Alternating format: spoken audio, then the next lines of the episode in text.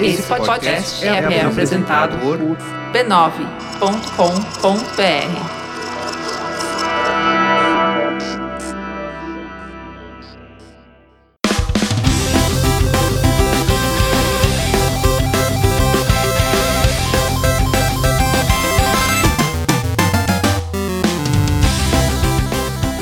vivo, Poco Pixel número 29, eu sou Adriano Brandão, do meu lado tá o Danilo Silvestre, tudo bom? Tudo bom, beleza? Maravilha, qual que é o tema de hoje? O tema de hoje é Histórias da Mamãe Atari. Para lermos antes de dormir. Para os nossos netinhos saberem como é que foi o começo de tudo. Para os nossos netinhos também conhecerem o, o dedo podre da Atari. Ela conseguiu quebrar o mercado várias vezes. É uma história confusa e complicada, não é uma história infantil, é uma história meio sórdida. Não, mas eh, histórias infantis também tem que ter gente morrendo, sendo devorada pelo lobo, é verdade. passando fome. É verdade. Se a gente tá falando da mamãe Atari, a mamãe faz parte de uma. Família? E a gente também faz parte de uma família, que é a família. B9? A gente tá aprendendo a fazer coisas em jogral. Eu fazia isso desde a da sexta série. Olha só. Hoje vou falar só de um podcast da família B9, vou falar do Mamilos, que completou um ano. Parabéns, Mamilos. Parabéns. Engraçado parabenizar mamilos, né? tipo de coisa que parece melhor na sua cabeça do que quando você fala em voz alta. É verdade. O Mamilos tá fazendo um ano de polêmica, muita treta aí na internet. Assim como o Mopoca, que a gente falou no episódio passado, o Mamilos é uma espécie de debate de bolso que deu certo, assim. Cresceu e se multiplicou, né?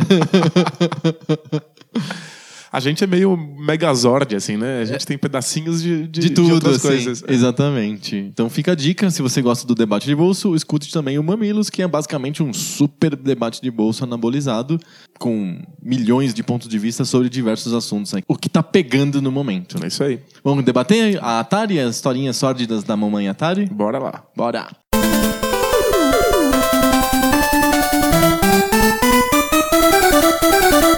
Histórias da mamãe Atari lembram um pouco aqueles filmes soft porn que passavam na Band, que te davam um twist meio erótico, assim, pras histórias infantis, assim. tipo o Chapeuzinho Vermelho, meio kink, assim, sabe? Passava no SBT também, Passava? passava? É, Contos do Casanova, Na- contos do Marquês de Sade. na- nas noites do SBT passava a Branca de Neve em versão pornô com sete anões. assim.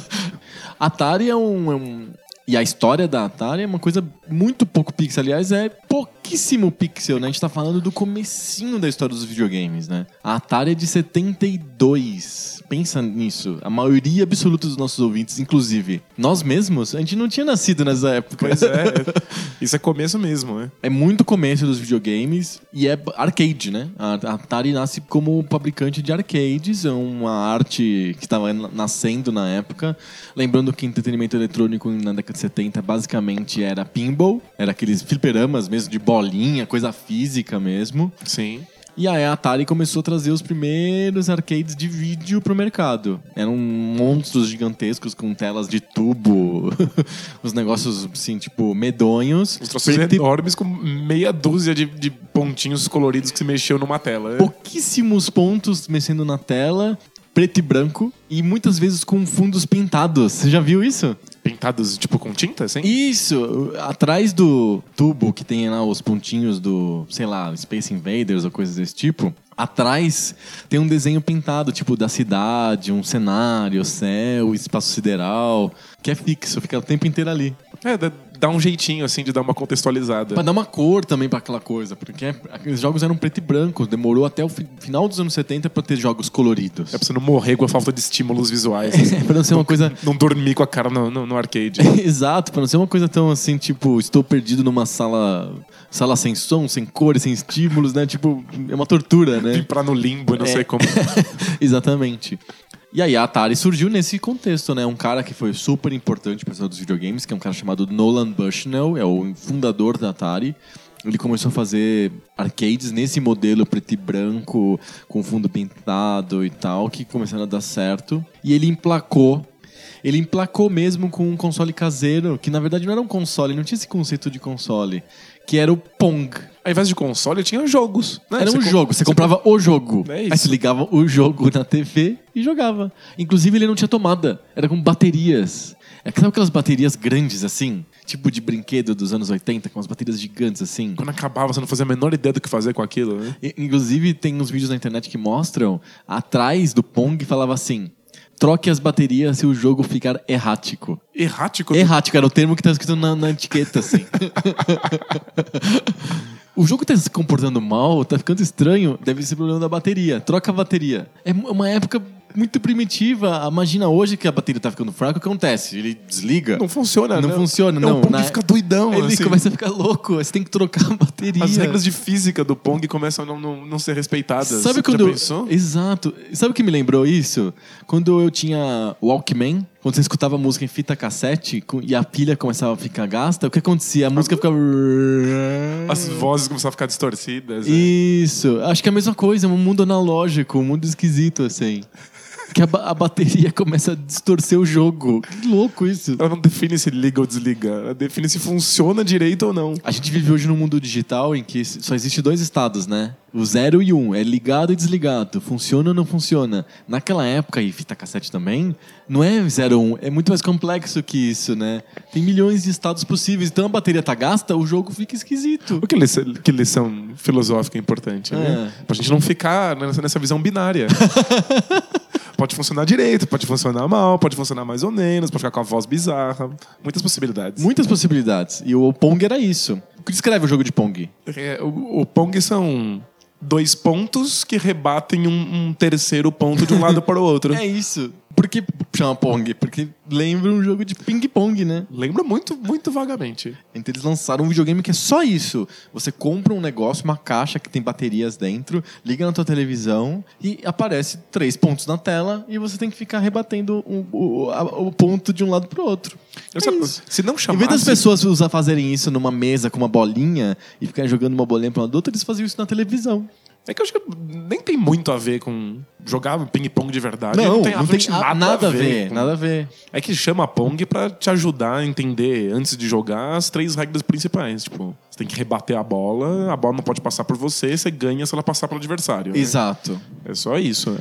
O que aconteceu é que deu muito certo e começou a ter clones. A primeira empresa que fez um clone de Pong foi a Coleco e eles lançaram um que não tinha nem um placar. Era só realmente a bola batendo de um lado pro outro. Se, se os jogadores quisessem saber quem ganhou, eles, que- eles que anotassem. é sério. Você que pega um giz e anote na mesa de bilhar. né? Ou, numa versão lá, vinha com, no console já vinha um, um palito pra você mover de posição conforme você vai ganhando pontos. No fundo, é, tipo, um é um jogo de tabuleiro em que um, um dos ingredientes do jogo é eletrônico, né? Sim. E aí começou a ter Coleco 1, Coleco 2, Coleco 3, Coleco 4, Coleco 5. Aí a Atari percebeu que tava compra perdendo em termos de volume e possibilidades de jogo e começou a lançar também o Pong 2, Pong 3. E aí todo mundo começou a lançar Pong, virou uma putaria desenfreada. Pong pra tudo quanto é lado. Foi a primeira vez que a Atari quebrou o mercado de videogames. Estourou a bolha do Pong. Foi a primeira, o primeiro Crash, o Crash de 83 é o mais famoso. Todo mundo lembra do Crash de 83, todo mundo lembra do, do ET, lembra do buraco no deserto lá do Novo México, onde estão guardados os cartuchos do ET, É, porque, desse porque tipo. foi o mais importante deles, né? Foi o Tipo, maior, o mais famoso. Mas ou, antes disso teve o primeiro Crash, que foi o Crash dos Pongs. Tinha tanto Pong no mercado, tanto, tanto, tanto Pong, que ninguém, ninguém tava ligando mais pra comprar um Pong. Deve ser muito fácil de fazer, e aí todo mundo queria uma fatia do mercado, né? Putaria total. A, a putaria meio que começou a terminar quando uma empresa chamada Fairchild inventou o primeiro Pong que você troca o jogo usando cartuchos. Pensa na revolução, olha só que coisa importante, assim. E ninguém fala, né, da Fairchild. Quem que é Fairchild?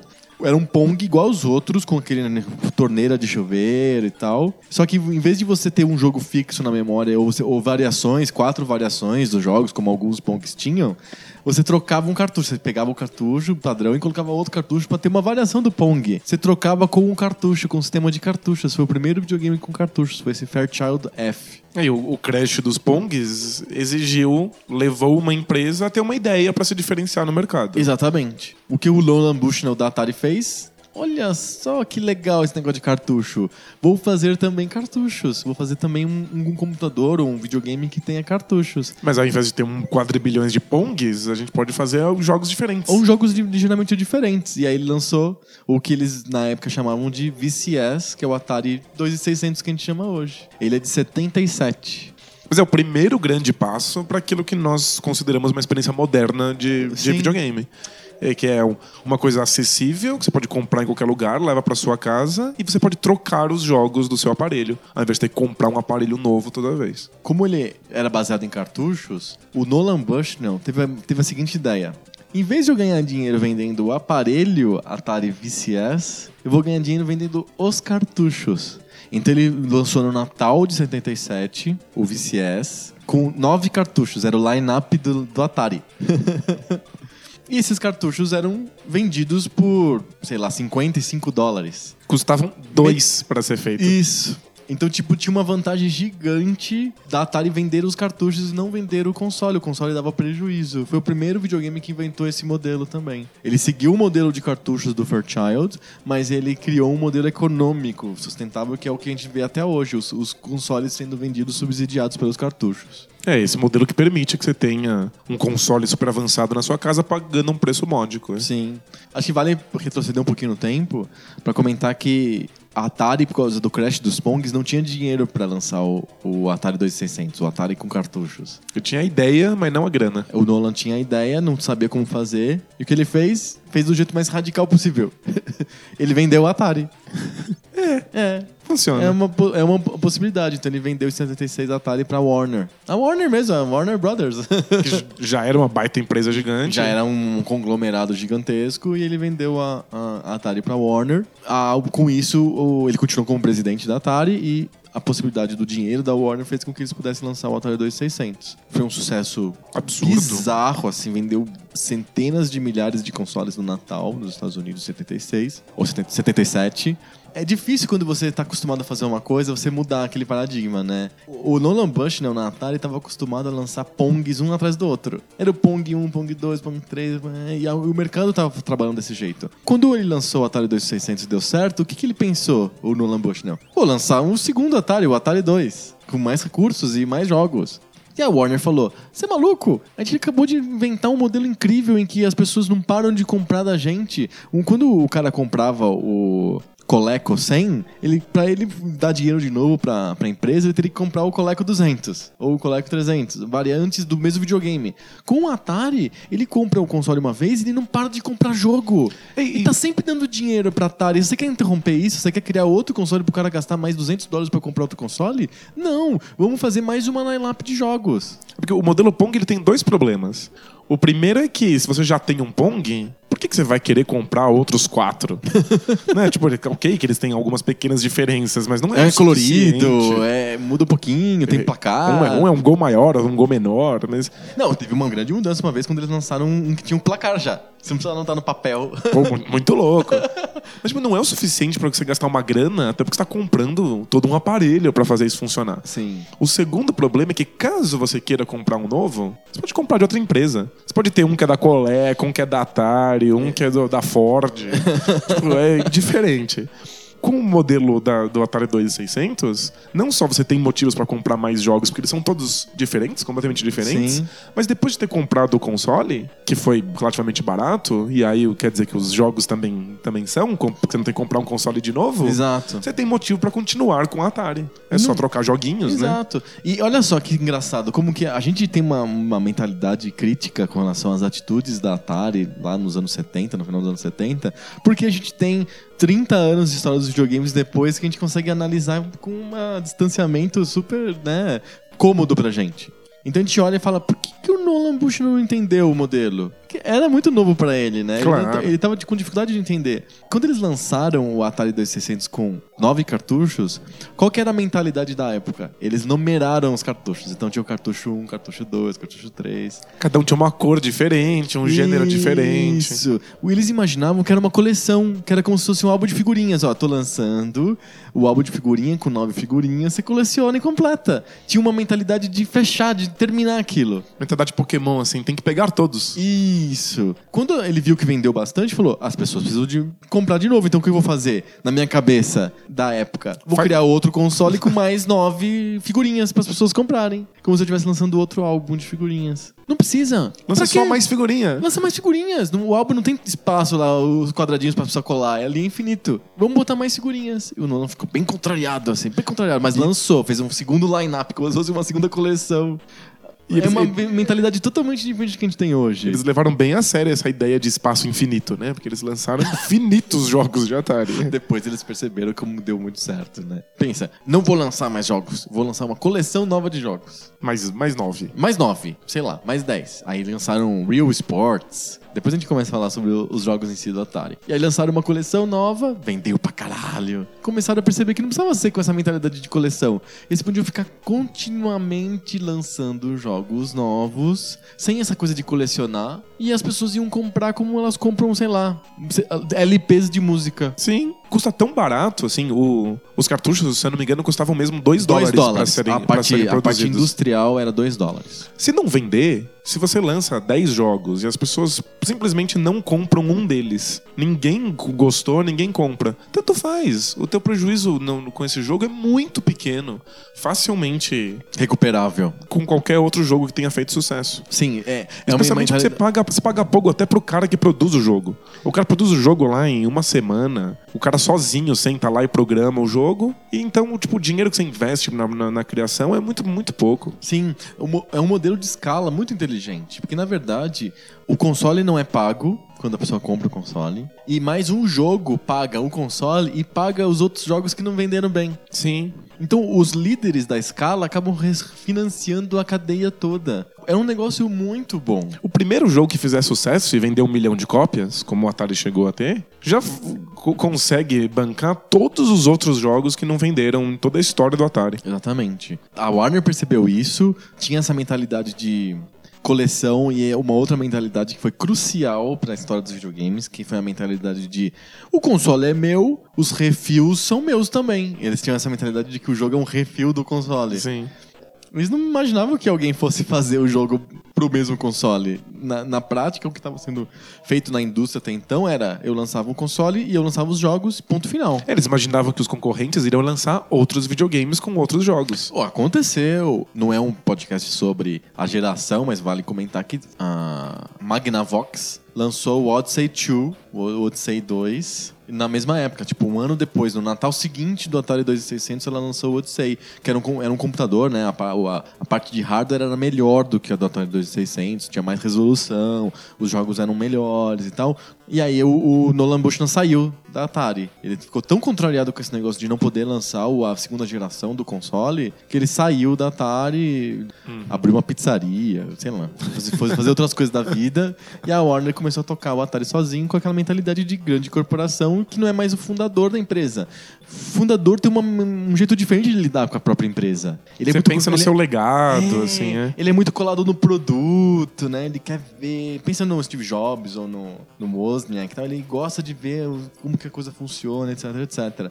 A Warner não tinha essa mesma mentalidade com a Atari que o Nolan Bush não tinha. Eles queriam maximizar os lucros, Era uma corporação. tirar, tirar leite dessa vaca o máximo que desse.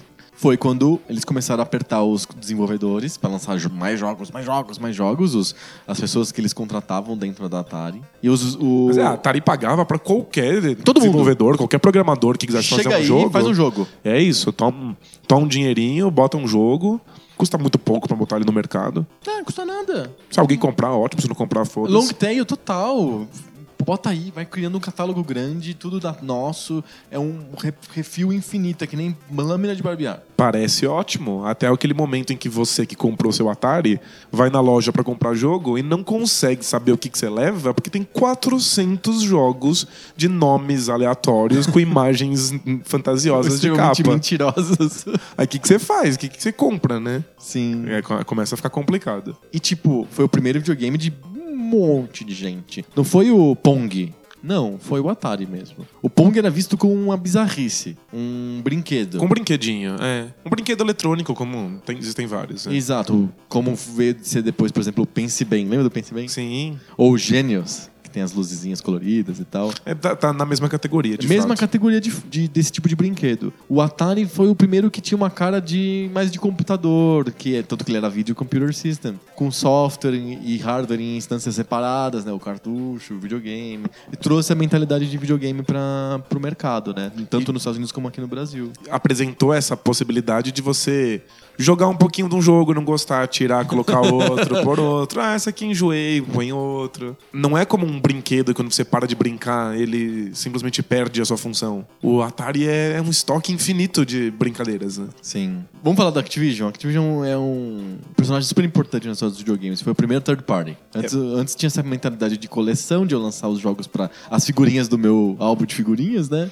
Você quer lançar um jogo, você lança um, um Lança um console, console. junto. né? Isso, e lança os seus jogos. A Ac- Activision era um grupo de desenvolvedores dentro da Atari, que tinha 4 mil desenvolvedores lá fazendo jogos loucamente. O- alguns desenvolvedores estavam meio insatisfeitos, porque os jogos, um, não revertiam direitos autorais para os criadores. Era da Atari, eles lá, a Atari lançava e não repassava nada, para os criadores. Era um preço fixo pelo, pra você Pelo programar jogo. o jogo, É. independente de quanto o jogo venda. Exato. E o segundo que não, é, era acreditado. Os jogos não eram creditados. Tanto que tem só do Adventure. Sim, que o cara fez questão de esconder num- numa sala muitíssimo secreta O nome dele. o nome dele só pra, só pra ter. só Sim, pra... ficar a marca dele, a assinatura dele.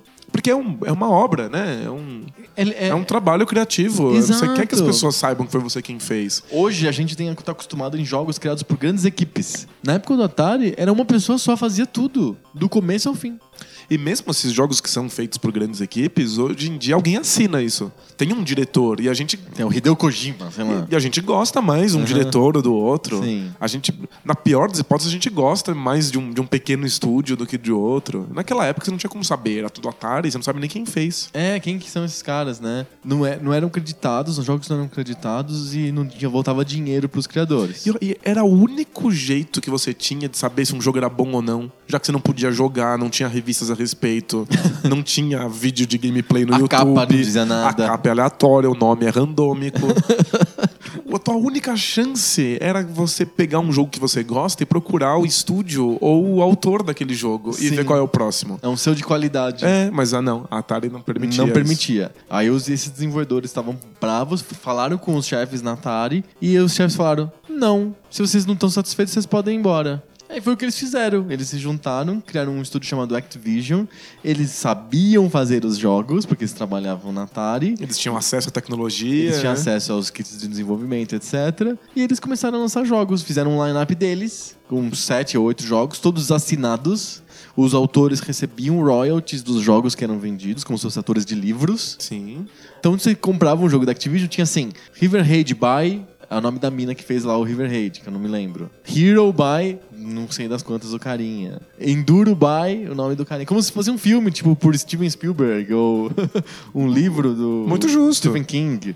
E aí, você, inclusive, você começa a criar essa mentalidade de que se você assina, você não vai querer fazer um jogo em sete dias. Um jogo merda. Um jogo merda, cocô, que você faz as- correndo, como a Atari obrigava os outros programadores a fazer. Sim. Você pensa, ué, ninguém vai saber que fui eu? Por que, que eu vou me esforçar nessa merda? Posso fazer um trabalho porco, pegar o dinheiro, botar no bolso e ir embora. Não é à toa, então, que os jogos da Activision são disparados os melhores jogos do Atari. Muito melhores, assim. O manual dos jogos da Activision era muito legal porque tinha todo o contexto dos jogos, etc, etc. E tinha uma página que era assim: conheça o autor. Aqui está a mina que fez o River Raid, o nome dela é tal, ela faz isso, aí tem uma entrevista com ela, tem a foto dela, a assinatura Fantástico, dela. muito, muito louco. Já é, é o começo dessa cultura do game designer como rockstar, Aham. que vai começar de verdade no, no Nintendinho, quando a gente sabe quem são os diretores e o Shigeru Miyamoto vira a estrela. Sim. Mas é também um- uma tentativa de pegar aqueles pouquíssimos pixels e criar um mundo para além dele. Né? Do tipo, você sabe que o River Raid é a missão suicida de um piloto de avião que tenta destruir o máximo possível antes da, da morte dele, que ele dará pelo país. Aham. Tipo, tá escrito um- no manual. Tá no manual, assim. Então tem, tem um contexto, tem um mundo pra fora da, daquilo. Pra não ficar só jogos abstratos como o Pong é. O- os jogos da Activision são muito superiores aos jogos que a Atari tinha feito e foi um susto, né? Quando a Atari viu os jogos da Activision sendo vendidos para a Atari 2600, ela falou: caramba, não- é- Como assim? Estão fazendo figurinha pro meu álbum? Isso que legal, se a gente criasse figurinhas paralelas do álbum na Copa do Mundo. Exato. Que funciona, cola ali no mesmo lugar. E Tal. que é mais, é mais barato e sai mais Neymar. São assim. mais bonitos. Essa é mais Neymar.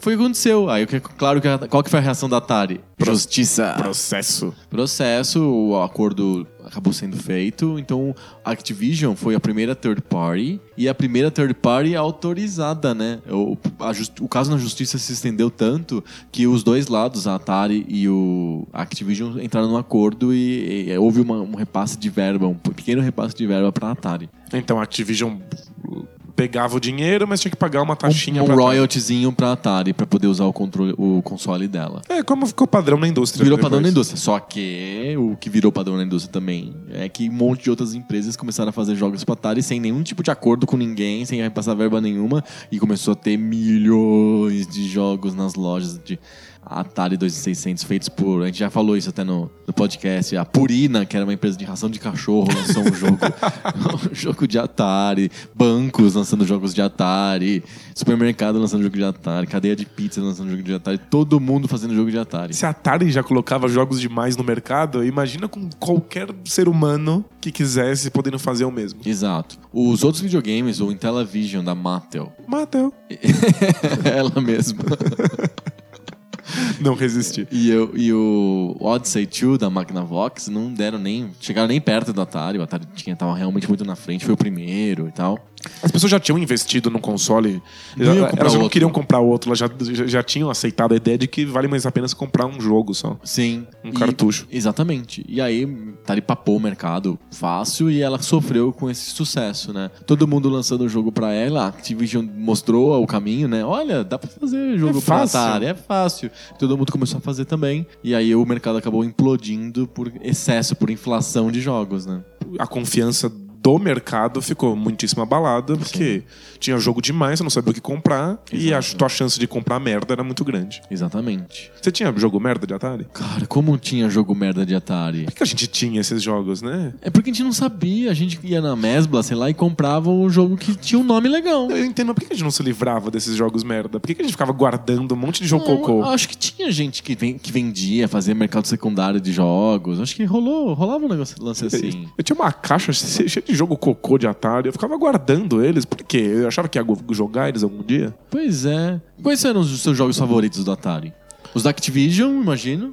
Sem dúvida. River Raid. River Raid é muito foda. Enduro. Enduro também é bem legal. O Enduro, ele é um aprimoramento de um jogo da Atari mesmo, chama Knight Rider ou coisa desse tipo assim, que é um cara pilotando um carro, só que é impossível de pilotar aquilo, é super difícil, você bate nas laterais da pista, você morre, coisas desse tipo. E aí o Enduro, ele pega mais ou menos a mesma ideia de você ver um carro de trás assim, andando numa pista assim em perspectiva, só que com uma jogabilidade bem feita. E isso ganha. Pode ser uma ideia derivativa, mas o jogo é mais bem feito. E o, o Enduro tem uma sacada pra não ficar frustrante. Você só perde muito tempo depois que você começou a sua jogatina. Você não bate rapidinho e aí Ah, é, o explode. começo é fácil, né? Tipo, você só perde se você não consegue chegar no final da corrida quando acaba o, o tempo. Aham, sim. O tempo é cumprido. Sim, você tem uma experiência grande. É, então, tipo, Você pode ficar se frustrando porque você bate e perde muito tempo, né? Você é ultrapassado várias vezes. você só sabe que não vai dar, que você não vai conseguir lá no final. Sim. Então, tipo, até lá você já teve a experiência, já gostou, já viu os gráficos, já viu o sol se pondo. Não é tipo o jogo que você morre em 3 segundos e não Sim. consegue nem saber se é bom ou não. É um enduro, né? É uma, é uma prova de resistência mesmo. Sim. É muito incrível. Hero, eu acho que é um jogo muito, muito, muito bom. Eu não tinha o Hero no Atari, eu joguei no MSX. Você jogou depois no MSX, né? O Hero, é, ele tem várias coisas incríveis. Por exemplo, ele tem uma jogabilidade que é tela a tela, vertical para baixo. Porque você tá no na superfície, entrando numa mina para resgatar o mineiro que tá preso lá dentro. Seu objetivo é sempre cada vez mais profundo. Isso é incrível, porque foi, acho que foi o primeiro jogo que tinha uma jogabilidade tela a tela vertical para baixo, né? Sim. Tinha o, o jogo do Homem-Aranha, por exemplo, era uma jogabilidade pra cima, né? Você estava subindo o prédio, né? O Pitfall era tela a tela, mas era pro lado. Você estava andando na floresta, né? O, o Hero era pra baixo. É muito legal, assim. Muito. E, e o Hero ainda é, é puzzle, tela a tela, mas ainda com um tempo que você tem que. Que é a energia lá. Você tem que correr porque você tem que salvar aquele mineiro antes que a energia do seu traje termine. Sim. Pra mim, um dos jogos mais inteligentes do Atari é o Mega Mania. Porque ele, ele pega um, um gênero super surrado, que é o gênero do Space Shooter, tipo um shoot'em up, né? Que, tipo Space Invaders, que é você ficar numa um canhão atirando em invasores que estão chegando perto de você. É um canhão que só se mexe pra esquerda ou pra direita. Isso, ele tá preso ali, né? Mas ele, ele, ele fala assim: olha, é realmente mais um jogo de canhão que vai atirar em invasores. Só que os invasores são pneus, bolachas, dados espaciais, macarrões, ferros de passar roupa. Genial. É genial. E aí, a brincadeira, o mindfuck que o, o Mega Man- Mania faz, ou Mega Mania faz, é... Quando você joga um jogo de Atari, os pixels são tão poucos. É tão pouco pixel Marca registrada. marca registrada, que você começa a ter efeito nuvem. Você começa a imaginar o que, que são aqueles negócios que estão na tela. Tem três pixels e fala, é um morcego, É, é- é um, é um morcego? É um alienígena? é um alienígena. Você começa É um a imaginar. cavalo. Aí você olha pra aquilo e fala, é um sanduba. Aquilo é um sanduba. mas não deve ser um sanduba. Parece um sanduba, mas não é possível que seja um Deve ser um sanduba. deve ser um disco voador. Aí você pega o manual e fala, sanduba. O cara, o cara fez de sacanagem. O jogo é de sacanagem. Você atirando contra sanduíches. E isso ao mesmo tempo em que tem a melhor jogabilidade do gênero no Sim, Atari. É muito bom. Eu é tinha uns muito, muito bom. 400 jogos de, De de navinha, todos idênticos em 400 outros cartuchos, e era, esse era o único que eu jogava Porque todo era dia. bom. Era muito bom. Porque a jogabilidade era muito boa, né? E os gráficos eram bonitos. Eram mais bonitinhos, né? Era coloridos, tem um color, bem feito. Talvez fosse bonito porque o sanduíche fosse um sanduíche mesmo, não É, fosse uma o cara tentativa não- de ser um disco voador super sofisticado. né? Era só um hot dog. Quem nunca, né? Pegou uma nave e destruiu o hot dog. hot dogs e tal. E inclusive tem uma propaganda que tá no site do PocoPixel, pocopixel.com, tem um post sobre o Mega Mania, que tem uma propaganda de televisão que fala: você vai ficar louco jogando Mega Mania. É, é um jogo sobre alucinações, assim. O jogo do LSD. É o jogo do LSD. O, o- o lance do Atari é que com- em tão poucos pixels, tipo, num, num console tão limitado, que no fundo, no fundo, foi feito pra criar versões de Pong, Aham, tantos experimentos foram feitos. sim. Como era muito fácil fazer, era muito barato colocar coisa no mercado, tem muita merda, mas tem muita experimentação. Tem muita tentativa de fazer jogos gigantescos, com mundos enormes e jogabilidades sofisticadas, mesmo que não caiba, mesmo que não funcione. Na época a gente achava uma bosta esses jogos. Mas agora, olhando com um olhar histórico, é fantástico que tenham surgido essas iniciativas. Coisas como Adventure. Que Sem na dúvida. época- na época a gente não entendia absolutamente nada do que estava acontecendo, mas é uma tentativa de fazer um, um- um longo RPG, uma história épica, No Atari. no Atari. Tipo, tela a tela. Uhum. É, o Indiana Jones, que é famosamente merda, Sim. porque é um jogo críptico. Pensa bem, é um jogo sobre resolver Puzzles gigantes, assim. puzzles gigantes, super, su- super escondidos. Ele tenta replicar, ou replicar não, ele tenta antecipar uma mecânica que os Adventures tiveram lá na frente, que é de você juntar itens, né? Pegar um item, De ter juntar um com outro, ter é. um inventário, que funciona super bem pro modelo de Indiana Jones quando a gente vai ver nos jogos da LucasArts, o, o Fate of Atlantis, o, o Última Cruzada, funciona super bem. No Atari não funciona bem, mas Não, ele tá lá, é ele quebrado, tenta fazer, é. ele tenta fazer. Tem um inventário que você olha para aquilo lá e fala: Isso aqui é um chicote? Isso aqui é um, um cetro? Isso aqui é uma cobra? O que é isso? Você não consegue identificar por causa da limitação, né? Mas é- quando um jogo custa muito caro pra ser feito, é, é muito difícil você encontrar espaço pra experimento e inovação. O jogo era tão fácil, qualquer um podia programar sozinho, era só ter uma visão e você fazia. Sim. Então o Atari era o lugar do, do monte de jogo cocô copiado um do outro, mas também o dos jogos esquisitos e diferentes que tentavam fazer alguma coisa nova que a indústria não conhecia. Sim. É por isso que o Atari é tão importante. Tem um jogo da que não é da Atari, é da Midway, que foi feito pro arcade, que chamava Circles, uma coisa assim. Não, Clowns. Clowns. Clowns. É, olha só que engenhoso. Você tem várias bolas em cima do, do- da, da tela. E aí embaixo você tem tipo uma, uma gangorra, um, tipo uma alavanca assim, presa por, um- no meio, e quando, com dois palhaços. Então um palhaço fica a- com a alavanca pra baixo, esperando o outro palhaço cair na alavanca que vai pra cima, e aí o, o que tá pra baixo vai ser empurrado pro alto. Então é um jogo de física. Um palhaço cai, ela levanta pro outro palhaço, ele pega as bolas, volta. Você, tem que ficar Fica catapultando um catapultando palhaço. palhaços. Pa- É super simples, direto, divertido e tem uma física complexa ali que você tá eh, movimentando um palhaço com a- o movimento do outro palhaço, tem que harmonizar a posição de um com o outro, saber exatamente onde catapultar pra pegar as bolinhas. Tem uma física toda complexa a partir de um mecanismo super simples. Não precisa ser complexíssimo pra ser interessante, pra ser Claro. intrigante, m- engenhoso. Pode ser simples. Pode ser simplesmente uma catapulta e dois palitos. Um, um que vai, um que sobe e outro que desce. Mas a mecânica fica divertida e interessante. E, que é simples e com- em conceito, mas eu imagino que fazer isso funcionar num Atari dev- deveria ser, tipo, um parto. né? Tipo, fazer isso caber naquelas Sim. micro linhas de código que o cartucho dava conta. 4 KB de memória. Se você abrir o seu, o seu notepad e escrever oi, já, deu. tem mais que Já isso. deu, já deu. Então fazer isso funcionar era, era uma coisa de, de, de gênio, assim. Sim. Era, era genialidade pura. Exatamente. Hum, Também não é à toa que tem tanta cópia, né? Em vez de ficar batendo a cabeça pra fazer caber no, no, no cartucho, você pode simplesmente copiar o código de alguém, mudar uma outra coisa e já era, né? Eu me lembro de um episódio que você falou assim: a gente gasta hoje 15 minutos com um jogo de Atari bom. Mas será que a gente gasta é tão pouco tempo assim com, com o jogo? Será que se eu pegar o meu emulador lá eu posso ficar jogando horas de Spider-Man no Atari? Eu acho que a gente, a gente se acostumou com regras mais complexas do que isso. A gente tá muito calejado. Talvez alguém que nunca tenha entrado em contato com, com, com jogos de videogame, ou só conheça jogos bem simples, vai passar meses jogando Spider-Man aí. E vai conseguir ver complexidade naquela simplicidade. É, agora eu e você, que a gente já tá muito calejado com jogos ultra complexos da, da- de novas gera- gerações, Aham. A gente vai pegar o Spider-Man e falar assim: nossa, muito legal, muito engenhoso. A gente vai ter um olhar histórico, um olhar crítico, a gente vai analisar o game design e em uns 20 minutos depois a gente vai ter visto tudo que tem ali pra Não vai oferecer. continuar jogando. Eu imagino que não. Eu não acho que isso é um demérito do jogo. É só que ele exigia menos conhecimento de regras complexas do que a gente se acostumou a ter no, no futuro. Sim. É, acho, acho normal. Será que os jogos não se sustentam por- pelo desafio? É só pela mecânica? São jogos muito puros de gameplay e não jogos que tenham um- uma história, uma jornada, fora o Adventure, talvez, que, que, que sejam interessantes pro jogador de verdade. O Hero tem uma jornada, você tem que salvar as pessoas que estão presas na mina. Mas você vai jogando, vai jogando, vai jogando. Será que tem pessoas que falam assim, quero conseguir resgatar até o último mineiro preso? Ou ninguém passa pela cabeça, eu quero só me divertir um pouquinho? Eu acho que na época a gente não tinha essa ideia de querer fechar jogos, né? Aham. A gente tava tão acostumado com a experiência do arcade, você gastava dinheiro só porque você queria passar ali três minutos jogando Divertidos. alguma coisa. Uhum.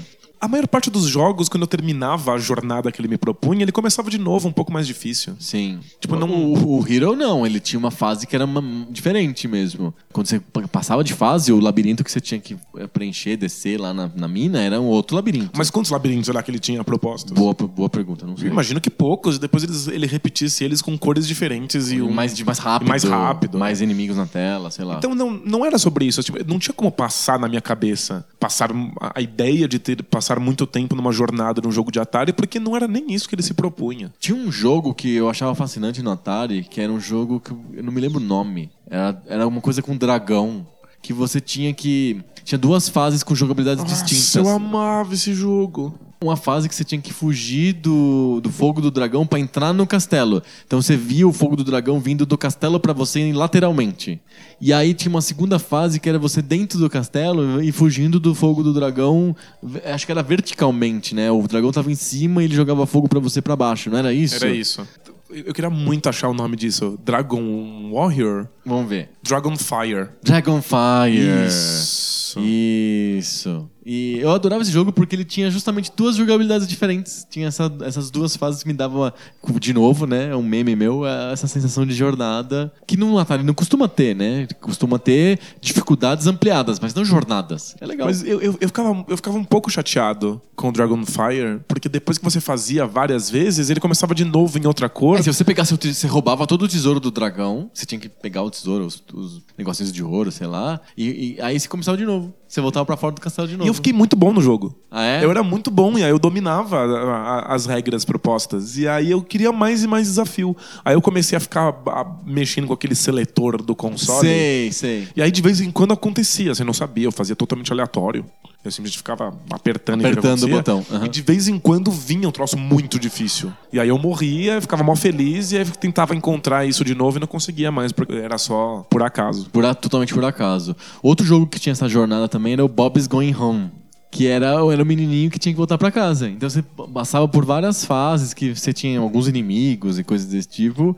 E até você voltar pra casa. Então era uma jogabilidade tela a tela tipo Pitfall. Só que com um objetivo que terminava. E quando chegava em casa, acontecia o quê? Voltava pro começo. E quanto tempo levava essa jornada pra casa? Cinco minutos no máximo. Então, era isso. É. É igual o, o do carteiro, Mr. Postman. Que eu amava também. É igual, é. Ele tem o quê? Quatro telas diferentes? Três telas diferentes? Acho que três telas. Era a tela de você pular em cima do, do passarão lá, uma tela de pular no cipó e a tela do labirinto. E aí quando você chegava, entregava a carta lá, o que acontecia?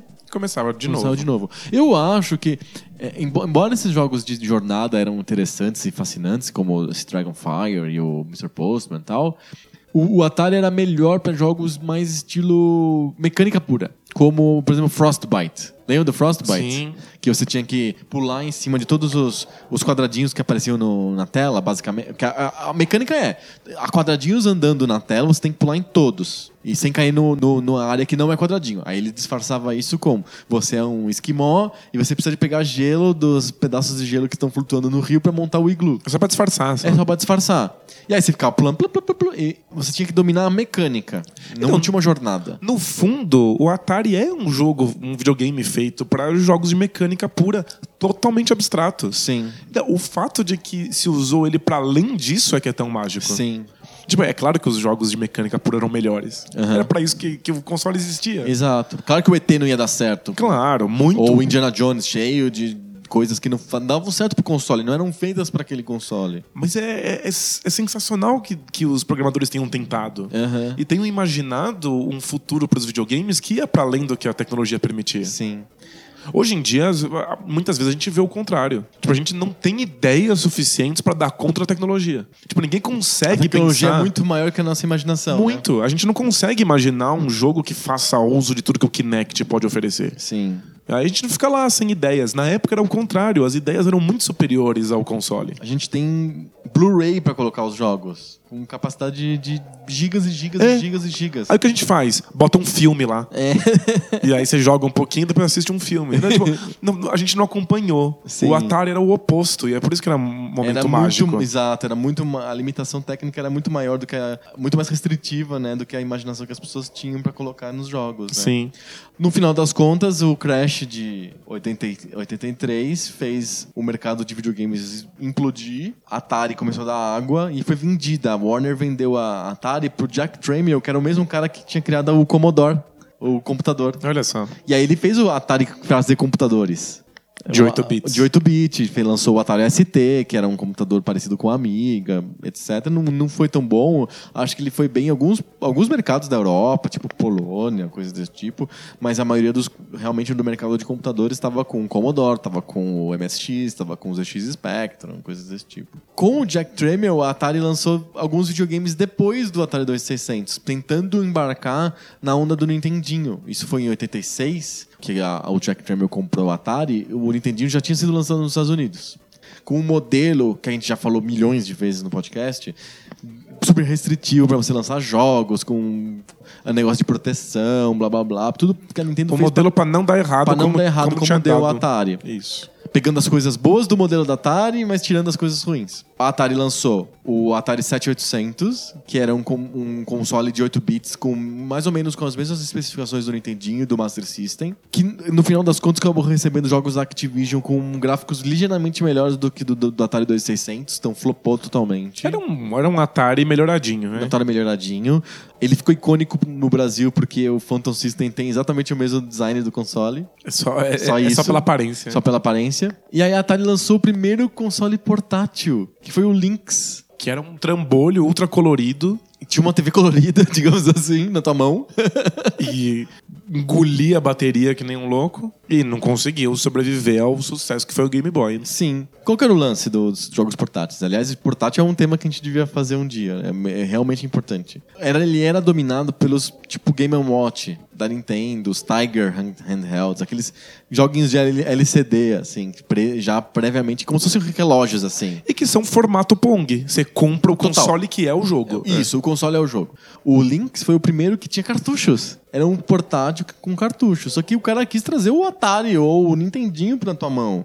E foi exagerado, foi tipo overpowered demais. A, a Nintendo fez certo, ela trouxe um, um portátil que, tinha- que tinha limitações de cor, etc, etc, mas que era mais apropriado pra se carregar na tua mão, né? Era acessível, era mais leve, você podia botar no bolso. A bateria durava A- mais. durava muito mais. A SEGA fez a mesma cagada Era mais que, a, barato. que a Atari, né? De entregar um, um- um Deu um- portátil bom demais. É, o Game Gear. É, né? O Game Gear é bom demais. O problema do Game Gear é que ele é bom demais e ele é atrasado demais. Ele foi, ele foi lançado um bocado depois do Game Boy. É, o Game Boy já, já era um Já tinha sucesso rapado. absoluto. É. Então a Atari não deu certo com Lynx. Aí ela sumiu e aí ela lançou o último. É o canto do cisne da Atari. Que foi Jaguar. o Jaguar. Que era o videogame que era 64-bit. Que na prática era dois processadores de 32. Era, um- no, no fundo, era um. O que ele lembrava por dentro. Era um, Parecia um Saturno, na era um, verdade. Sat- um- um Saturno, um PlayStation 1, Aham. que conseguia rodar gráficos 3D um pouqui- com um pouco mais de velocidade do que os concorrentes. Então, na época, os comerciais eram impressionantes. Nossa, o Jaguar ele é muito superior. Ele, fa- e ti- e ficou com, famoso pelo slogan, né? Que é o Do The Math. Que ele era 32 vezes 32, 64. Pensa só. Que migué, né? muito migué, muito migué. Mas era legal. Eu, quando eu vi o Jaguar nas revistas lá no- nos anos 90, ele era um console preto, tinha uma pantera negra, assim, um logo invocado. Eu Era- achava mó animal, assim. Não, era invocado, era uma coisa. Era, era- era agressivo, assim. Sim. Tinha um. Era uma, uma abordagem parecida com aquela que a SEGA tinha com, com o Mega Drive, mas uma coisa mais adulta, assim, mais, mais agressiva mesmo. Sim. Eu conhecia bastante gente que queria ter o Jaguar, Aham. mas o preço era proibitivo. Não, no Brasil não era só importado, era super caro. Mas era caro lá também. Sim. Lembrando que o Jaguar ele é um, era um console de cartucho, tipo Neo Geo, uns cartuchão assim e tal. Que custava uma fortuna. Uma fortuna, e aí eles perceberam que era muito caro pro tamanho dos jogos e eles começaram a lançar um, um adaptador pra ter um CD, um driver de CD no Jaguar, que ele ficou, famoso porque ele parece que você instala uma privadinha assim em cima do videogame. Faz um vaso sanitário. Se que você em achava que o Sega CD em cima do Mega Drive era uma péssima ideia, é porque você não viu a privadinha do Jaguar. A privadinha do Jaguar é demais. Foi um rebuliço no mercado, porque era um primeiro de 64, blá blá blá, mas não deu certo, não vendeu. não- O PlayStation acabou rapando o mercado naquela época. Não foi bom nem pra Nintendo, quanto mais pro a- coitado da Atari, né? É, nossa, se, a- se o Nintendo 64 não deu certo, foi- você pode até adorar o console, mas comercialmente ele Não rolou, não, né? não, não funcionou. Imagina pra Atari que tinha ficado fora do mercado por tanto tempo. Se as, as third parties estavam com dificuldade de lançar jogos pro Nintendo 64, lançaram super poucos. Se eu não me engano, tem 100 jogos Tem 100 lançados, jogos né? no máximo. Então todo mundo fazer jogo pro PlayStation. Imagina se iam fazer jogo pro Jaguar. E o Jaguar ainda tem esse, esse ponto que ela era extremamente difícil de, De desenvolver? desenvolver para ele, porque ele são dois processadores. Ah, olha só a cagada. E aí tem pouquíssimos jogos. Acho que o Jaguar tem 20 jogos Sim. lançados. É. Exato. E você não paga tão caro por um console que você sabe que você não vai jogar. O Exato. mercado já estava treinado com isso. Exato. Já- já era bem maduro, variedade, é. assim. Foi uma tentativa muito muito infantil, assim, muito iniciante para um mercado que já já estava completamente maduro pro, pro que comprar. E aí, o que aconteceu com a Atari? Virou farofa. Virou farofa, morreu. Foi comprada pela Hasbro, na verdade. É empresa de brinquedos. de brinquedos. Acho que existe. É, é bem grande até hoje, né? A Hasbro, né? Faz jogos, Sem dúvida. faz jogos de tabuleiro, faz brinquedos, coisas desse É porque, tipo. mesmo que a Atari não, não te ofereça nenhum produto, ela é uma marca altamente reconhecível. Exato. né, pelo, pelo impacto cultural que ela teve no, no, no fim dos anos 70, você fala em Atari e todo mundo sabe do que se trata. Sim. É, é, é esse nome de videogame por muito tempo. Até a Nintendo chegar, as pessoas pensavam em videogame e pensavam em Atari. Era o, o recall maior, assim, que tinha de videogame era Atari, o nome Atari. A gente sempre lembra do, Do Blade Runner. do Blade Runner que tem lá os outdoors da Atari. Então, Sim. mesmo que, que não tenha que o console seja uma porcaria com uma privada em cima, faz sentido pra Hasbro comprar pelo nome, pela marca, Pela marca. pelo imaginário, assim. Exatamente. A Hasbro comprou a Atari e aí a, a, a Infogrames, uma empresa francesa, comprou a Hasbro e acabou levando a Atari junto. E aí hoje o nome da Infogrames é Atari. Eles mudaram o nome. É o que você tá falando da marca. É, a Infogrames foi uma das empresas mais importantes da minha infância. Sim. Eu amava os jogos da. Quem não lembra, Da não- quem não tá ligando o nome a- aos jogos, a Infogrames é a empresa do Alone in the Dark. E que todo mundo vai lembrar pelo logo de tatu, em forma de tatu. O É. logo era um tatu. um tatuzinho, que depois Isso. virou um tatu 3D. Eu amava os, os jogos da empresa, mas quem reconhece esse nome, né? Um nome esquisito. né? Todo mundo falava errado. Todo mundo falava, todo mundo falava info, in- infogames. é isso? Infogames, aí, porque, não, tem um R ali. Não é Infogames. Ah, ah Infogames? Pior nome. Melhor nome. E aí eles pegaram o logo da Atari e o nome da Atari. Sim, e virou Atari. Sim, ficou muito fácil. Pegaram até a, estru- a- a estrutura da Atari pra, como publisher. Aham. Pra- Ela, ela publica jogos até hoje, Sim, né? sem dúvida. Mesmo que eles não tenham, não, não tenham mais nenhuma base de desenvolvimento, Sim, eles ainda publicam e a Infogrames faz, fez uso disso. exatamente. Hoje em dia a marca é muito valiosa, a marca é muito legal, nostálgica, mas a importância mesmo da Atari é o, é o histórico, é o legado que ela deixou pra, pra indústria, né? Ela, por isso que a gente chamou de Mamãe Atari, porque ela virtualmente criou a indústria dos videogames, né? Claro, existe, tem uns pioneiros, os caras que fizeram os arcades, blá blá blá, mas a- aquele videogame clássico de cartucho, controle, ligar na televisão, aquela mecânica de comprar jogos, até o economics disso, de você comprar um jogo que subsidia o console, etc. E o- Atari inventou isso nos 77, 76. E as possibilidades da gente pensar em jogos que não são brinquedinhos abstratos. Sim, Mesmo que eles não funcionassem tão bem na época. Tudo isso vem da Atari, tudo isso começa com o Atari 2600. É por isso que ele é, sem sombra de dúvida, um dos videogames mais importantes e icônicos de todos os tempos, com jogos que a gente sempre se lembra, né? E que mesmo que eu ainda ache que caso você ponha na minha mão eu vou jogar 15 minutos de cada um no máximo, ainda é um, um videogame que eu quero pôr na mão do, do meu futuro filho para que ele conheça o, o que é um jogo de videogame. Exatamente. Por isso que a gente peça aqui nossas homenagens à Mamãe Atari. As historinhas dela antes de dormir. Exatamente. Obrigado, mamãe. vamos aproveitar que a mamãe já acha que a gente tá dormindo e vamos conversar sobre coisas que saem do bolso? Os subversivos que surgem quando a, a mamãe vai dormir. É, a mamãe, vai, a mamãe conta histórias e aí vai embora e a gente. A gente debate sobre, debate a, a sobre crise na Síria. Bora lá? Bora. Bora!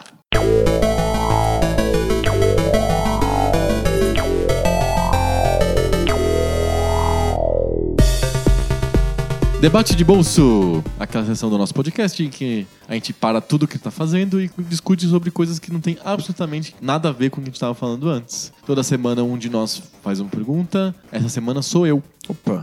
E essa semana tá foda. Eu nunca tive tanta dificuldade pra pensar num tema de debate de bolso quanto nessa semana.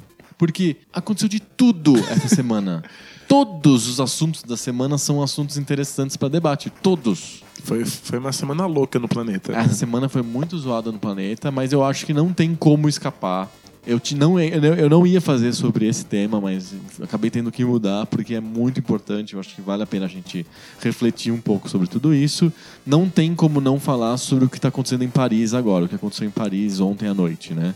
Acho que não tem ninguém no planeta Terra que não sabe o que tem acontecido em Paris na sexta-feira, mas uma série de ataques terroristas coordenados na cidade mataram mais de 120 pessoas. Esses números vão, vão crescer. Os números vão crescendo. Acho que o, o mais chocante, o mais ab- absurdo ato que houve em Paris foi o sequestro, digamos assim, de uma casa de shows. Estava tendo um show de uma banda é, de heavy metal. E aí os dois terroristas fizeram todas as pessoas que estavam assistindo ali, inclusive a banda de reféns, e foram matando, segundo relatos, foram matando pessoa por pessoa, calmamente. Foram só executando as pessoas ali. E aí algumas fugiam, algumas escapavam, foi um horror. É, a polícia entrou, matou os dois terroristas, mas quando chegou lá já tinha mais de 100 pessoas mortas ali no- na casa de shows. Uma casa de show famosa, Bataclan, que todo mundo conhece por causa do Jorge Amado, porque ele pegou o mesmo nome e, e no Gabriela Cravo Canela usou o mesmo nome É da casa verdade. Francesa. E ao mesmo tempo teve explosões suicidas no Estado de France, estava tendo um jogo da, da seleção francesa contra a seleção alemã, tava o presidente da França nesse lugar, É, teve a- a- a fuzilamentos em restaurantes cheios, bares cheios. As, as explosões foram fortes, foi escutado no jogo, a- os- o- as pessoas ficaram com medo de quando acabou o jogo de saírem pra fora, todo mundo foi Foram pro pro- gramado, Sim. o presidente foi evacuado ali às pressas. De helicóptero. E aí ele fechou o país, assim, ele fechou todas as fronteiras, etc. Pediu para que as pessoas não saiam de casa, as ruas de Paris estão vazias. Primeira né? vez que teve toque de recolher depois da Segunda Guerra Mundial. Botou o exército na rua. Assim, tá um caos. Não sei como é que tá no- no- hoje, no sábado. A gente tá gravando no sábado. Como que, como é que tá hoje. Parece que o Estado Islâmico tinha reivindicado a autoria dos atentados. E é o que eu queria debater com você, tentar entender por que existe o terrorismo islâmico. Por que, que ele existe? Qual que é o ponto? De onde que ele surge? Por que, que tem pessoas que estão dispostas a amarrar explosivos na cintura e, e na frente do estádio de futebol explodir e matar pessoas junto? Por que tem duas pessoas que estão dispostas a entrar numa casa de shows e fazer reféns e começar a matar um por um? Qual que é a mensagem que essas pessoas trazem? Qual que é o papel que a religião tem nessa história toda? Acho que eu queria botar esse dedo na, na ferida e conversar um pouquinho sobre isso. Eu sei que estamos muito no calor do, do acontecimento, mas se a gente pensar, não é a primeira vez. Já teve o, o, o caso do Charlie Hebdo. É, a França tá vivendo esse barril de pólvora já faz um tempo já. Na época do ataque no, no, no- Charlie, o, o Freakonomics, que é um podcast que eu gosto muito Aham. e recomendo, ele fez uma análise sobre o terrorismo religioso. Ele quebrou alguns estereótipos que a gente tem de quem são esses terroristas. Os jihadistas, Os famosos jihadistas. jihadistas. E o primeiro é o quebrar o estereótipo econômico Aham. de classe social. Certo. Porque muito se diz sobre eles que são, são sociedades em situações de, de muita fragilidade econômica, em que eles estão no- no- desesperados e que isso é algum tipo de última esperança de gente que está em péssimas situações Situações em precárias. situações precárias. E não é o caso. Tipo, economicamente são, são comunidades bastante confortáveis que geram maior quantidade de jihadistas. E a gente está tendo agora uma, uma migração considerável de pessoas de, de países de primeiro mundo que estão indo fazer parte, engrossar o corpo do, do Estado Islâmico, do Estado por Islâmico, exemplo. por exemplo. É, tem o famoso caso do ji- jihadista John. John. É que acho que ele é inglês ou coisa desse tipo e parece que os Estados Unidos está caçando, tá já, já capturou, Pegou, acho matou. que, é, acho que morreu. É, alguma coisa assim. Mas então acho que não tem como a gente analisar o- esse tipo de terrorismo religioso sem passar mesmo pela religião. Não parece ser, pelo menos pelos, pelos indícios, pelos números que, o- que os especialistas estão coletando, não parece ser uma questão econômica Ou política. ou política. É- Pura, pura, né? não, é Puramente claro, política. óbvio, né? Tudo é político, mas a gente não pode analisar única e exclusivamente por esse viés. Certo. Então parece que é uma, é uma questão de fé mesmo e que pessoas que estão em circunstâncias bastante confortáveis são levadas a fazer atos extremos por- pela, pela questão da fé. Esse tipo de terrorismo ele, ele não pode ser entendido como, infelizmente, uma simples ignorância ou Aham. falta de estudo. Sim. Não é uma ausência total e completa do pensamento racional. Aham. São pessoas estudadas que têm acesso à educação formal Sim. cai por terra um- al- alguns dos nossos estereótipos, algumas das nossas leituras mais fáceis. Obriga a gente a, um- a pensar no- no- nos grandes horrores da humanidade, como o Holocausto, e pensar que o Holocausto surgiu numa sociedade bastante esclarecida, no auge filosófico e artístico da, da- Da da Alemanha. Alemanha. Então. O horror acaba surgindo em situ- situações específicas em que a razão é usada de uma maneira incorreta e não na ausência completa da razão. Esses, esses jihadistas, eles não são completamente irracionais. Né? Tipo, eles têm algum modelo de pensamento que está sendo usado da maneira que eles consideram a mais correta. Sim. É, o que torna ainda mais difícil. Você sabe que hoje, né? E na hora do atentado, né? Dos atentados coordenados, muita gente correu pra ressaltar que as pessoas que estavam cometendo os atentados eram terroristas e não islâmicos ou, ou religiosos ou de uma etnia específica, eles eram terroristas. Sim. Mas houve uma corrida louca, assim, na- no Twitter e na imprensa pra fazer esse tipo de separação. Porque talvez, diplomaticamente, a ideia é você não criar esse cisma tão evidente. É, não botar a culpa em ninguém, sabe? Não criar uma, um caça-bruxas a partir disso, né? A partir do, do- do- dos atentados. Isso é, é perigoso Sim. os resultados que isso pode trazer. Exato. Já não é fácil ser islâmico nos Estados Unidos, por exemplo. né? Ou na você- Europa. É, claro. Você já, já, já recebe um olhar diferente. Uhum. É, você tem uma série de características que são facilmente perceptíveis quando você está andando em sociedade. Sim. E você já sofre um preconceito inicial. Quando você ainda é associado a esse tipo de ato terrorista, o negócio começa a ficar verdadeiramente perigoso. Sim. Quando aconteceu o- o- aquele atentado na França que matou o cartunista, né? O- no Charlie, o 12, Charlie, 12, né? 12 cartunistas do Charlie Hebdo. Aconteceu muito um sentimento de, de revanchismo na França. Né? Tipo, muito se quis expulsar violentamente esses povos estrangeiros. E, no fundo, são processos de pensamento muito parecidos. Né? Me parece que esses, esses jihadistas ou esses, esses terroristas islâmicos, eles têm essa uma visão bastante racional de que o outro é o inimigo. E quando nós fazemos exatamente a mesma coisa, dizendo, não, eles são o inimigo e a gente tem que expulsá-los ou matá-los, a gente está simplesmente reproduzindo o mesmo modelo. Sim. Né? Tipo, é, é uma racionalidade que é capaz de expulsar completamente o diferente, porque ele não se encaixa na nossa concepção de humano. Sim. No Brasil, a gente tem esse, esse mesmo modelo de pensamento. Quando a gente tira da nossa concepção do que é ser humano, aquele que não é o ser humano direito ou de bem. É um cidadão de bem. O cidadão de bem. Tipo, não, não, tem, não pode matar seres humanos, mas o bandido não é ser humano. Né? Ladrão pode matar. Então existe um, essa seleção, essa razão seletiva que, pelo jeito, acontece com esses, esses jihadistas. Eles não estão matando seres humanos, eles estão matando uma outra coisa, que são infiéis. E a gente não pode cair na- na- nessa cilada de querer fazer o mesmo. Sim. De querer. Ah, ele é o outro, ele é esquisito, ele é diferente, ele é islâmico, mata ou expulsa. E o que se faz? Há solução para esse tipo de problema? O primeiro passo é a gente não, não expulsar o diferente. Sim. Tipo, a Europa precisa começar a pensar num modelo que seja muito mais aberto e menos xenófobo. Porque, o, no fundo, a Europa virou um barril de pólvora gigante. Tipo, eventualmente alguma coisa assim iria acontecer. O problema de abrir a Europa agora é que você não pode ser tolerante com o intolerante. Aham. Né? Tipo, te- te- temos que ser tolerantes com todos, menos com o intolerante. Porque se você é tolerante com o intolerante, ele vem e simplesmente apaga você. Simplesmente vai lá e explode o, A bomba no estádio. é. Então não, não tem como. É preciso pensar um modo de tornar a Europa mais aberta e impedir que a intolerância aconteça. Agora, como? Não faço ideia. É, acho que politicamente o que está acontecendo é. Existe uma entidade, que é o Estado Islâmico, que começou a virar o inimigo no público número um do mundo.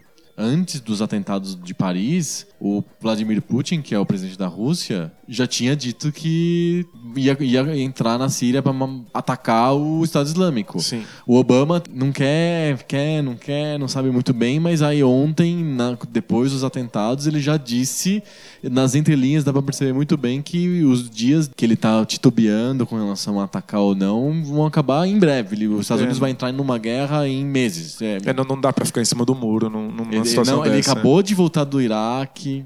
É uma merda e ele vai ter que voltar pro barril de pólvora lá do, do Oriente Médio. Não tem jeito. É foda. A gente tem que tomar muito cuidado para não transformar uma guerra contra o Estado Islâmico, por exemplo, numa guerra que expurgue todo o diferente, sabe? Não, per- perfeito. Esse, é- esse é o grande, o grande medo. Porque é a saída fácil. Aham. É a saída que todo mundo quer tomar no calor do momento. Sim, o comentarista de portal ele fala isso. Agora viu, deixou os imigrantes entrarem. É isso.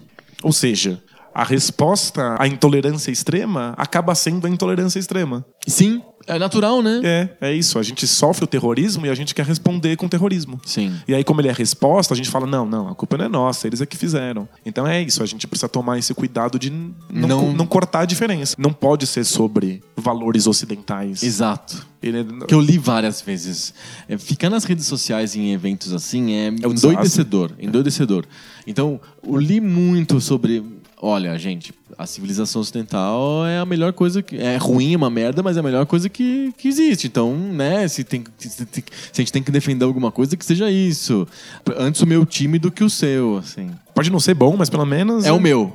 É o meu time. Pode não ser legal, mas é o meu time. E eu vou defender ele até o final. E- e- isso é foda, porque a Isso gente, é uma merda. a gente tem que manter o diferente, mesmo que você não concorde. É óbvio que a- a- nós somos todos treinados para ter os nossos próprios valores, os Sim. valores da nossa sociedade. Então, quando a gente extermina por completo o outro, a gente tá para sempre preso no nosso modo atual de pensar. O que é desesperador, assim. A, ge- a gente não pode deixar isso, o discurso ser sobre expulsar o imigrante, não pode ser um discurso sobre a civilização ocidental. Exato. Não pode ser sobre levar para eles a liberdade. Aham, como os americanos gostam de fazer, né? Sem- sempre, né? Levaremos a liberdade ao Iraque. Exato. Que liberdade é essa, cara pálida? É, né? Tipo, qual- um que- país ocupado não é, não é livre, E, né? aliás, qual é esse conceito de livre? Né? É muito Sim. complicado. Mas a gente também não pode, de maneira alguma, viver tentando ser tolerante num mundo em que existe intolerância. Não tem como.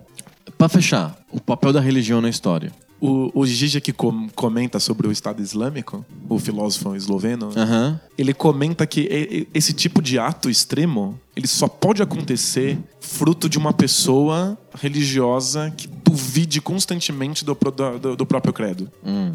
É o tipo de insegurança que você tem de que aquilo realmente é real que exige que você tome atitudes extremas para disfarçar ou camuflar as suas, as suas dúvidas religiosas. Faz sentido. É uma coisa, um- uma muleta psicológica. É, exato. Então é. É difícil falar que a religião é a responsável por isso. Aham. Mas ela é facilmente uma ferramenta que faz isso chegar em, em- em- em consequências extremas. Aham. Ela não é a causadora, mas ela não, ela não ajuda também, né? Piora em muita situação. Sim. sabe? Uma pessoa insegura que, que tem atitudes é, violentas, ela nunca é tão violenta quanto um religioso inseguro que tem essas atitudes violentas. Perfeito. Ela tem toda um, uma estrutura de pensamento que protege ela nesse tipo de circunstância. Sim. Que permite que ela seja extremista e leve pessoas à morte. Ela tem uma rede de segurança psíquica que pessoas não religiosas não costumam ter. Sim. Sem uma fé, uma fé controladora, eu me questiono muito mais. Caralho, será que eu tô errado? Será que eu posso fazer isso? Enquanto o religioso que se, um religioso extremista que se pergunte, caralho, será que eu tô errado? Tem que fazer alguma coisa ainda mais forte pra provar pra ele que ele não tá errado. Sim. Então, embora não seja responsável, é bota ainda mais pólvora num troço que eventualmente vai explodir. Sim. A religião, ela, ela sempre tem esse, esse ponto. A minha religião é a resposta certa. Ela é a única resposta verdadeira. Uhum. Sim. Eu tenho a obrigação de mostrar para o outro de outra religião Tem que um ele está indo é- o- pelo caminho errado. Pro- Tem o proselitismo cai junto sempre com a religião, né? Então é isso, é. Você não faz isso de mau caratismo. Você faz isso porque você verdadeiramente quer ajudar, ajudar avisar a pessoa que ela está indo no lado errado. Sim. Não é de cozice que a família obriga o filho a ter uma religião. É porque, obviamente, você está indo pro caminho certo e você que espera que o seu filho vá pro caminho certo. Sim. Né? Tipo, essa, a- é a crença que faz com que você leve, tente fazer com que o outro seja igual a você. Nada foi tão destruidor para a cultura indígena com- como os jesuítas. Sem dúvida. Se o modo de vida dos, dos índios era muito esquisito, ele não era uma ameaça, ele não tinha que ser mudado até que a religião entrasse em jogo. Sim. A gente deveria viver com a diferença. Né? Outros modos de organização, outras maneiras de ver a política, de entender o mundo, de se relacionar com a natureza, etc. Com outras línguas, inclusive, porque línguas são modelos diferentes de pensamento, não são só Exato. barulhos que você faz com a boca. Mas a, a religião é um ingrediente muito complicado nisso, porque ela exige que você torne o outro igual a você. Uhum.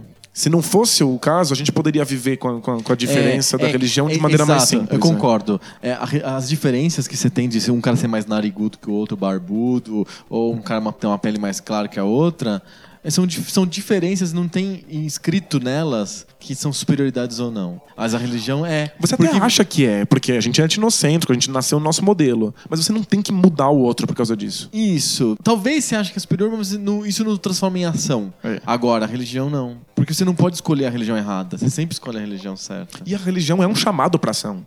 Ela é um chamado para você trazer o máximo de seguidores possível. Sim. Não acho que a religião seja responsável pelo que a gente está vendo, mas ela é obviamente um, um Catalisador poderoso. né? poderosíssimo para que esse tipo de extremismo aconteça. Sim. Bom, não resolvemos o problema, né? Seria absolutamente impossível a gente resolver isso. Sim, mas acho que a gente conseguiu construir mais alguns pensamentos pra embasar o nosso nossa análise futura, né? E vamos ver como é que a Europa vai lidar com isso. Exatamente. A gente vai ver um monte de intervenções militares acontecendo Ah, por aí. vai acontecer. Teremos de novo uma guerra do Iraque aí em breve. Não no Iraque, mas é como se fosse uma guerra, estilo guerra do Iraque. Sim. E vamos ver se os discursos conseguem segurar algum tipo de coerência e, e respeito mesmo. Exato. Senão isso vai virar uma carnificina. Exatamente. Bora ler cartinhas? Bora? Bora.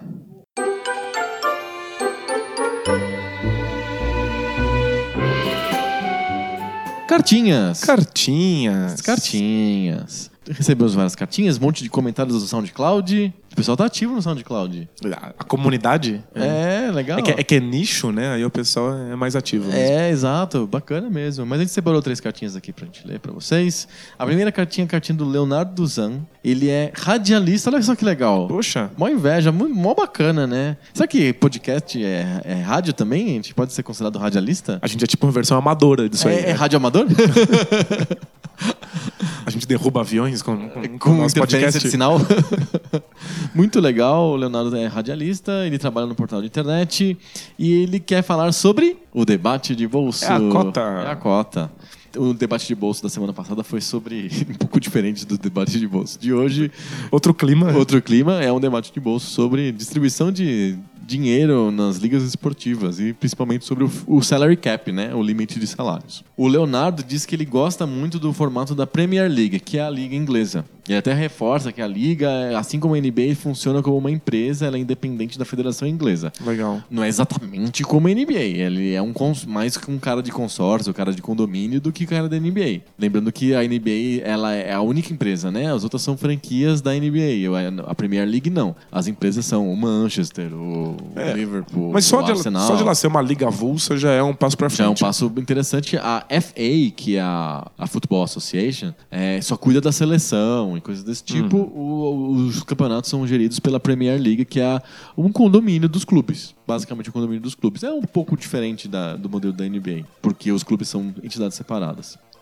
O Leonardo fala que existe uma diferença entre os direitos esportivos, que são de acordo com o o time performa no campeonato passado, os direitos de televisão e uma cota que é integral da liga que vai para todo mundo igual, igualitariamente. Tipo, o dinheiro que a liga ganha com Isso. propaganda dela mesma. né? Exato. E aí, o que acontece é que, segundo o Leonardo, a distribuição de grana entre o último colocado e o campeão é quase igualitária. Então tem uma diferença muito pequena entre o dinheiro que os times recebem. E que a diferença mesmo com os merchandise, produto, Venda de ingresso, camiseta. venda de camiseta, e cada um time faz o que quiser. É, NBA é assim também. É um modelo assim, né? Na NBA, é, é quando vende uma camiseta, o, o dinheiro vai pra NBA ou vai pro time? Uma parte vai pra NBA e uma, uma parte vai pro time. É, que nem quando eu vendo um hambúrguer na minha loja franqueada do McDonald's, Sim. uma parte vai pro McDonald's, uma parte fica comigo. Mas aí o Knicks vende muito mais camiseta, porque os gringos vão lá e compram, o Knicks tem mais grana. Assim como uma, uma- um McDonald's na Paulista vende muito mais do que o McDonald's no interior do Acre. Exato. O mais importante é que o Leonardo fecha com a mensagem dele dizendo que ele não acha que uma liga fechada como a NBA fun-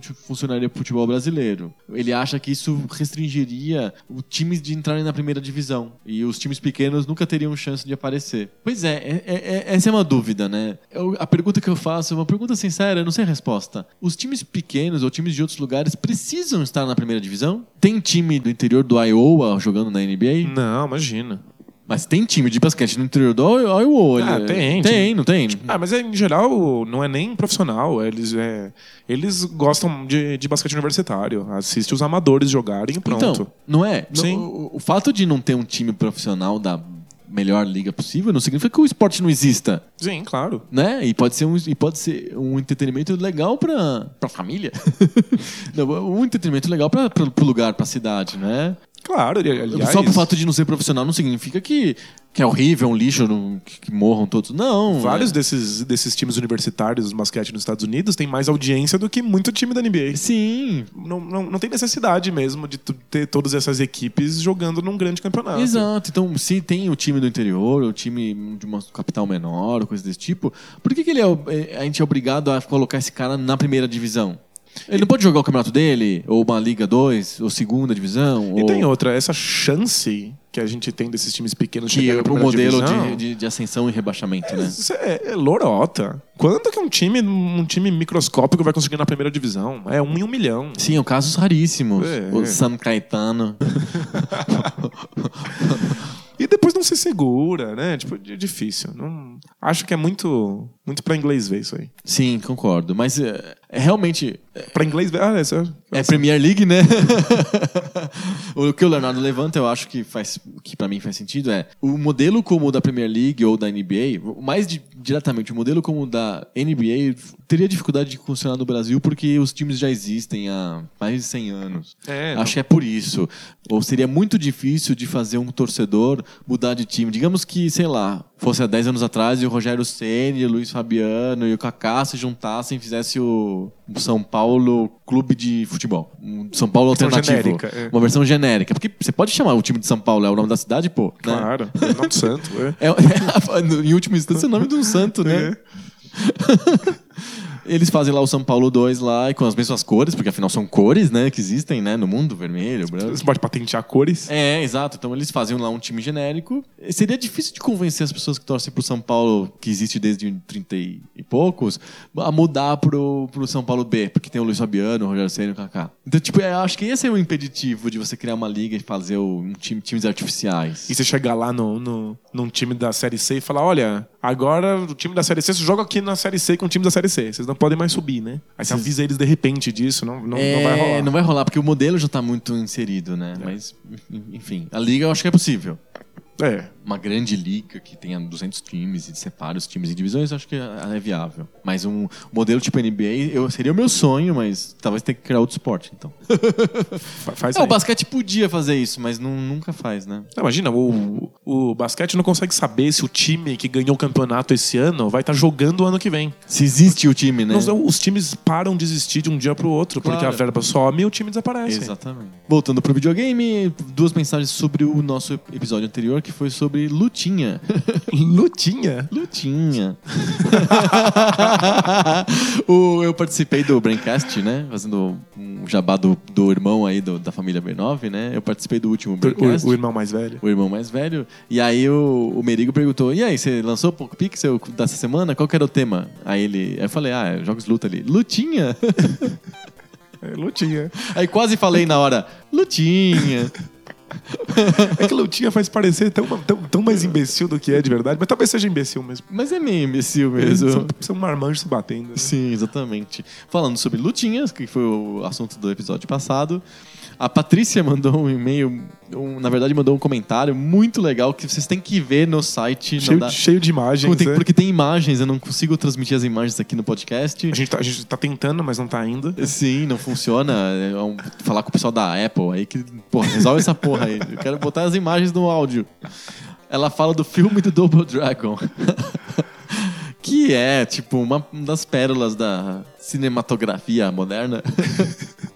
e ela levanta algumas coisas do tipo. É um, Double Dragon é um filme que os lutadores usam roupões idênticos um ao outro. Então são dois irmãos, né? O Jimmy e o Billy. Eles usam o mesmo roupão. Um é azul, o outro é vermelho e tem os brilhinhos, tipo discoteca. Gente, os, os anos 80 foram fantásticos, né? Mas o pra mim o mais legal é que assim, o Jimmy e o Billy, eles usam essa roupa de combate, né? Que é o kimono lá, com as cores diferentes. Mas quando eles estão civis, estão andando na rua, vão tomar um sorvete, sei lá, vão conversar com um amigo, um veste roupas azuis e outro veste roupas vermelhas. Eles estão. É tipo os Power Rangers, assim. Vão tomar sorvete com, com a, Ki- a Kimberly vai, vai com a roupinha rosa, a outra vai com a roupa amarela, e É. assim vai. é pra o telespectador olhar e falar: ah, aquela lá é a Kimberly e tal. Tipo. Porque não tá sem a máscara, né? é... Você pode confundir. É, Exato.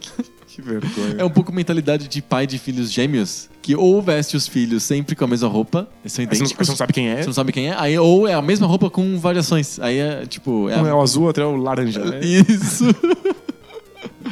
Deve ser ótimo pro desenvolvimento de personalidade dos filhos, né? Parabéns. Sim. aos E claro, vocês têm que entrar lá no site, lá no B9, lá no post do Poco Pixel, lá do episódio sobre Lutinha, e ver o, po- o post da Patrícia, principalmente pra ver como que eles adaptaram o Abobo para o filme. Não é incrível? Não, é foi- maravilhoso? Ele foi de um, ser um homem forte pra virar um tumor humano. é fantástico. Ele era um cara bem grandão, assim, careca, muito forte. Aí ele virou um monstro, uma aberração horrível. Um monstro à base de fermento, assim, né? Valeu, Patrícia, embora a imagem do abobo, assim, queima minhas retinas, assim, de um jeito assim que eu nu- nu- nunca mais vou esquecer, mas valeu. Tem que achar o character design desse, desse filme. Muito bom. Aliás, sobre abobo, vale sempre lembrar do jogo do abobo, né? Tem um jogo do Abobo? Sim, que o pessoal fez na internet, é um flash game de, que conta do abobo. Bota, bota o link no post que eu jogo também. Abobos Big Adventure. Ele pega uma, uma, uma estética 8-bit e você controla o abobo. Contra os, os Double Dragons? Não, contra o... todos os personagens de videogame que você imaginar. Animal. É muito bom. E pra terminar, mais uma cartinha. É a cartinha do Rodrigo Piloto. Ele já escreveu pra gente antes. Sim, várias vezes. É, ele é um contumaz escrevedor de cartinhas aqui para o Poco Pixel. Ele, Ele falou... é um pouco pixeleiro. Ele é um pouco pixeleiro. E ele lembrou, puxou, ele tá puxando a nossa orelha porque a gente esqueceu de falar sobre o Tekken. Fale sobre o Tekken, Danilo. Então, curiosamente, como eu- eu era um, um- um fã, assim, apaixonado por Virtua Fighter. Sim. Mas perto da minha casa. O Virtua Fighter era o Ayrton Senna. E o Tekken era o Nelson Piquet? Era, era mais ou menos isso? Acho que eu, não- eu nem achava que o Tekken era de verdade, assim. Muito menos que isso, assim, né? Muito menos. Mas perto da minha casa não tinha o arcade do Virtua Fighter. Ah, Na casa de fliperamas. Sim. Só tinha o Tekken. E aí eu ia. Era o que tinha pra hoje. Era o que tinha pra hoje e eu jogava todo dia. Sonhando assim, tipo, nossa, que legal esse jogo. Já pensou se fosse Virtua Fighter? Porque Virtua Fighter era tudo que eu queria. Porque o Tekken era muito fácil, o time tinha menos golpes, as coisas todas eram. Os golpes saíam de maneira mais, mais, mais acessível. Mais direta, né? Qualquer mané que ia jogar contra. Eu, eu jogava até que bem o, o, O Virtua Fighter. O Tekken. Ah, o Tekken. O, o primeiro Tekken, o Tekken 2. Jogava até que bem, mas qualquer mané que ia lá e apertava todos os botões junto, o Saía. Tinha, saía e tinha a mesma chance de me vencer. Eu achava meio, meio besta. Mas acho que justamente por isso é que a série Tekken faz tanto Pegou. sucesso. Acho que um dos maiores responsáveis pelo Tekken ser uma grande franquia é o PlayStation. Sabe, as pessoas todas compravam o PlayStation, o PlayStation foi aquele monstro de vendas. Sim. Era um jogo que tinha 3D pra- de pancadaria, elas compravam. É, vendeu infinitamente mais que o Virtua Fighter. né? Claro, simplesmente por estar num console Sony ou estar num console Sega. Sega. É só, não tem nada a ver com qualidade. Uhum. E aí ficou no imaginário, aquele monte de personagem brega pra caralho. É mega, eu acho o Tekken mega brega. Os socos que tem um- aquele rainho vermelho. é tipo- Mas as pessoas ficou no imaginário das pessoas. Elas, comp- elas compraram um PlayStation 2, elas queriam ter o Tekken também. Uhum. E aí pegou a franquia. É mais acessível, é mais simples de jogar e tava disponível. Então, tipo, quando tava disponível no meu arcade, até eu jogava. Sim. Quando tava disponível no PlayStation 1, milhões de pessoas jogaram. Sim. Mas é, é inferior a quase todos os outros jogos de luta 3D, na minha opinião. Mas ele tem gente que adora, é, sobrevive. E aí o Tekken é mais limitado, assim, né? Tipo, tem menos opções. Volta e meia tem aí no, no Evo, lá o Campeonato Mundial de, de Eles de jogam, jogos de luta. eles jogam com o Tekken lá. Mas é. Acho que só pra ver o- quando saem os Tekkens novos, eles botam lá Entendi. porque é divertido. Mas não é, Aham. ninguém, ninguém leva isso a sério, Entendi. de verdade. Não é tão foda que nem um Street Fighter, por exemplo. É, de jeito nenhum. Não tem as mesmas possibilidades, né? Mas é um, é um jogo importante pra história também. Ah, Ele sim. popularizou, acho, mais os jogos de luta 3D do que o Virtua Fighter. Que Acho ficou que sim. muito nichado. Muito, Muito, muito. nichado. É, acho que a tentativa do Virtua Fighter é ser nicho, do Tekken é ser Popular. popular, e aí funciona. claro. Exatamente. O Tekken é excelente no que ele se propõe. É só. Não é, não é, É. pra todos os gostos, só É, isso. eu não gosto de brincar disso. Perfeito. Fechamos? Fechamos. Muito bom. E o que acontece na semana que vem? Tem mais conversa nova? Sobre videogame velho. É isso? É isso, Eu invertemos. Eu nunca tinha feito assim, fiquei assustado. é bom, é uma variedade divertida. é uma outra idade. É isso aí. Valeu! Tchau!